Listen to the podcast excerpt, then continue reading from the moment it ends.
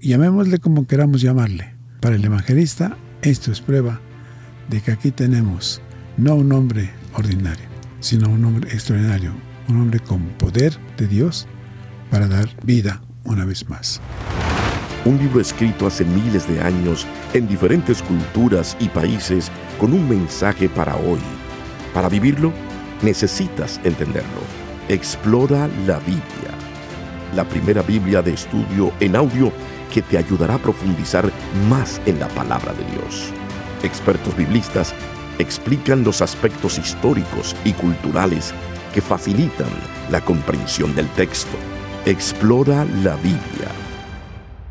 En el capítulo 5 del Evangelio de Marcos se mencionan varios milagros realizados por Jesús, siendo la liberación del endemoniado Gadareno uno que destaca por haber sucedido fuera del territorio judío.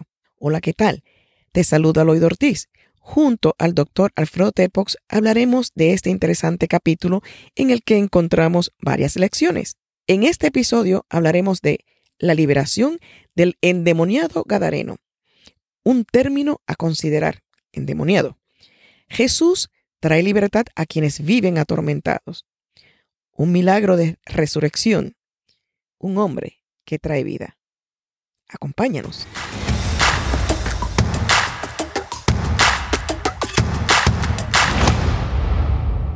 Bienvenidos al episodio número 5 del Evangelio según San Marcos.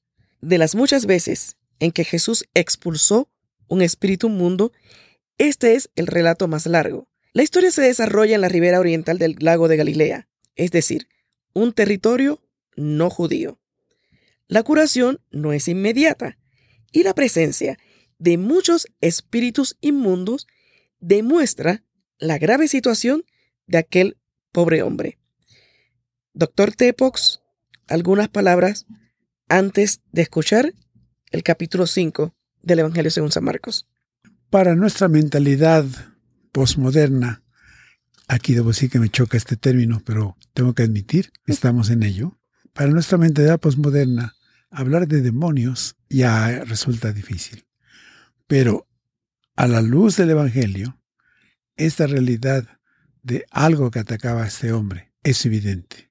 Y el poder de Jesús para echar fuera esos demonios, hayan sido lo que hayan sido, eh, también es evidente. Entonces lo que debo comentar, creo que debo comentar, es que Jesús actúa en favor del hombre siempre.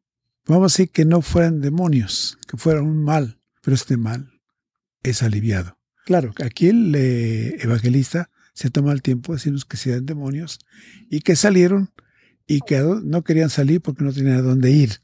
La narración es gráfica, es hasta cómica si queremos, si lo tomáramos de manera incrédula. Pero lo cierto es que piden los demonios entrar a alguna parte y le piden entrar a un hato de cerdos ahí cercano.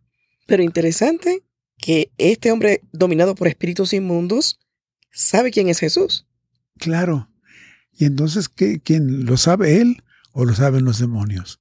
Y creo que eso, a eso apunta el relato, que Marcos hace notar que el hombre cobra conciencia de quién es Jesús a través de los demonios que saben que Jesús los puede echar fuera y no quieren salir. Entonces piden no salir o buscar a dónde entrar en caso de. En ese sentido, el Evangelio de Marcos no es tan descolorido valga el término, como pensamos que es. En su apresuramiento tiene también urgencia de señalar que Jesús es algo fuera de lo común. Entonces, escuchemos el capítulo 5 del Evangelio según San Marcos. Evangelio de Marcos, capítulo 5. El endemoniado Geraseno.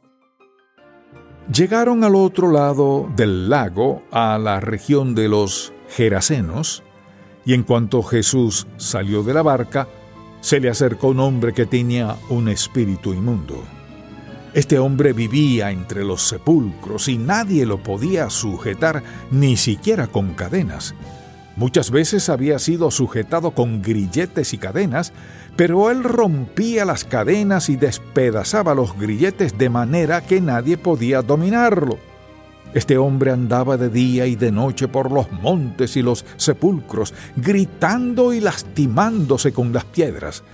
Pero al ver a Jesús de lejos, corrió para arrodillarse delante de él y a voz en cuello le dijo, Jesús, Hijo del Dios Altísimo, ¿qué tienes que ver conmigo?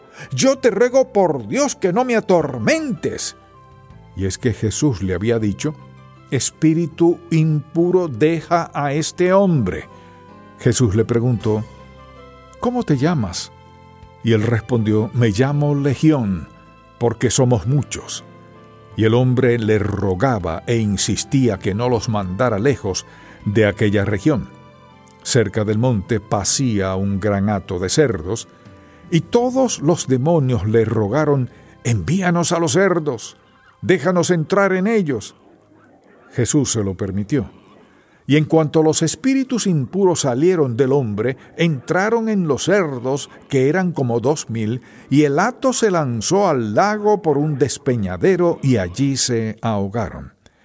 Los que cuidaban de los cerdos huyeron y fueron a contar todo esto a la ciudad y por los campos. La gente salió a ver qué era lo que había sucedido.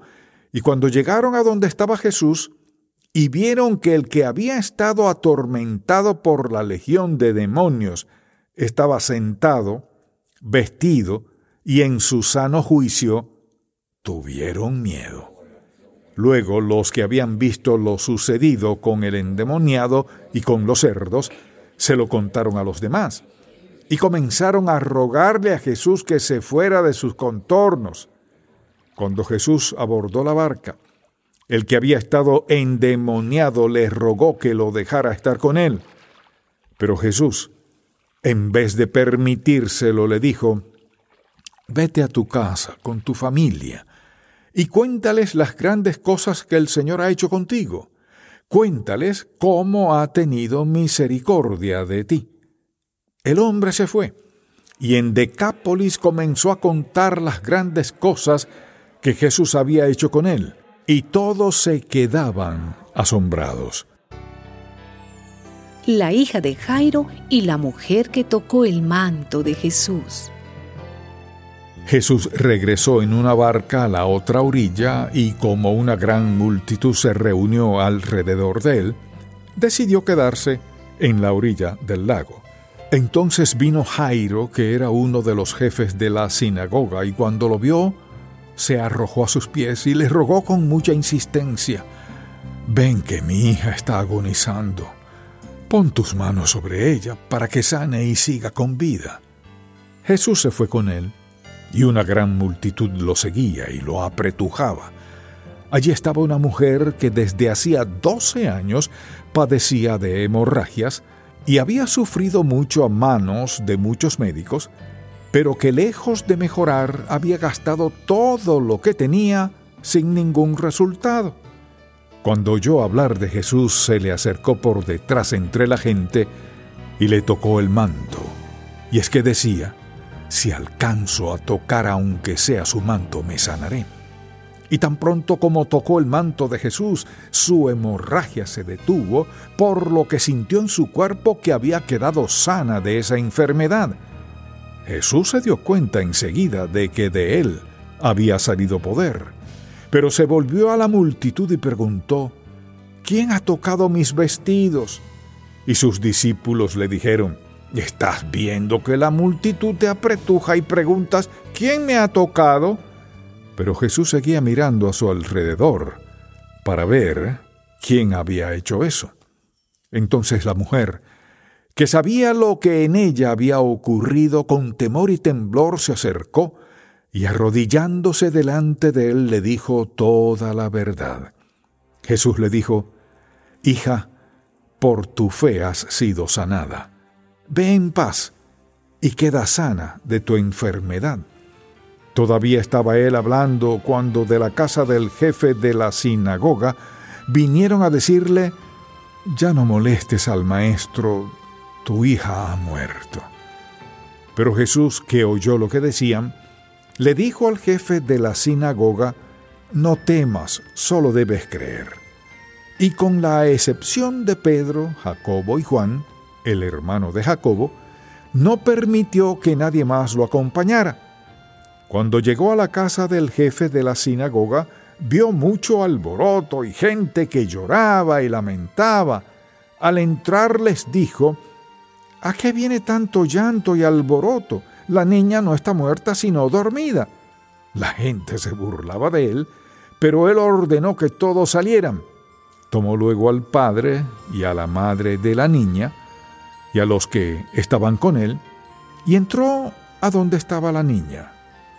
Jesús la tomó de la mano y le dijo, Talitakumi, es decir, a ti niña te digo, levántate.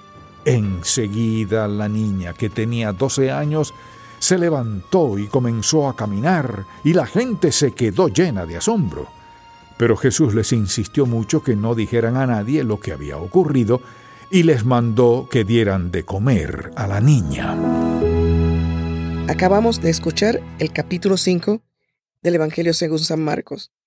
Hay otra parte en este capítulo, doctor Tepox, que nos habla de la hija de Jairo. Y una vez más hablamos de la mujer que tocó el manto de Jesús. Es en verdad. Una mujer toca a Jesús, un relato muy parecido, tal vez el mismo relato que hemos visto en el caso de Mateo. Con solo tocar su manto, la mujer creía que Jesús podía sanarla. Y esta sanación es parte del todo de la misión de Jesús. En algún momento se va a decir, no me equivoco, en el Evangelio de Lucas, que Jesús vino a dar libertad a los cautivos. Y las enfermedades son cárceles para nosotros. Liberarnos de esos males es también Evangelio, es también buenas noticias. Entonces, encontramos aquí que Jesús sana a la mujer, pero además vemos que Jesús sana a una niña que había estado enferma, pero cuando Jesús va acudiendo a atenderla, recibe el padre la noticia de que la niña ya murió. Y Jesús sigue adelante. Esto llama la atención a la multitud. ¿Para qué ir a sanar a una niña que ya ha muerto? Incluso les dicen, mejor no molestes al maestro, ya tu hija está muerta. Pero Jesús desatiende esto, sigue adelante y se encuentra y llega, a, ve a la niña, en efecto, muerta. Él le dice, levántate, jovencita. Y la niña se levanta. Un acto de resurrección. Y llamémosle como queramos llamarle. Para el evangelista, esto es prueba de que aquí tenemos no un hombre ordinario, sino un hombre extraordinario, un hombre con poder de Dios para dar vida una vez más. Es muy interesante este último relato, ¿no? Se burlaban y él decía, ¿por qué lloran? Simplemente duerme. Entonces, no solamente hemos visto en estas temporadas que hemos estado escuchando y comentando del Evangelio según San Mateo y según San Marcos, que Jesús sanó enfermos, perdonó pecados, sino que también resucitó.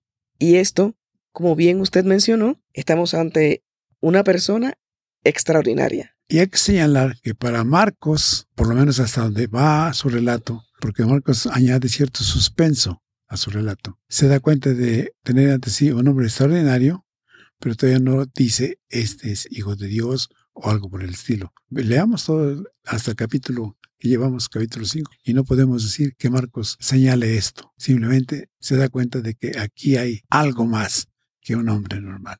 Jesús de Nazaret. Así es. Así concluimos el episodio número 5 del Evangelio según San Marcos. Quiero recordarte que puedes encontrar más notas, más detalles en la Biblia Reina Valera Contemporánea, edición de estudio, en su versión impresa. Te invito a que nos acompañes en el siguiente episodio. Muchas gracias por tu atención. Un libro escrito hace miles de años en diferentes culturas y países con un mensaje para hoy. Para vivirlo, necesitas entenderlo. Explora la Biblia. La primera Biblia de estudio en audio que te ayudará a profundizar más en la palabra de Dios. Expertos biblistas explican los aspectos históricos y culturales que facilitan la comprensión del texto. Explora la Biblia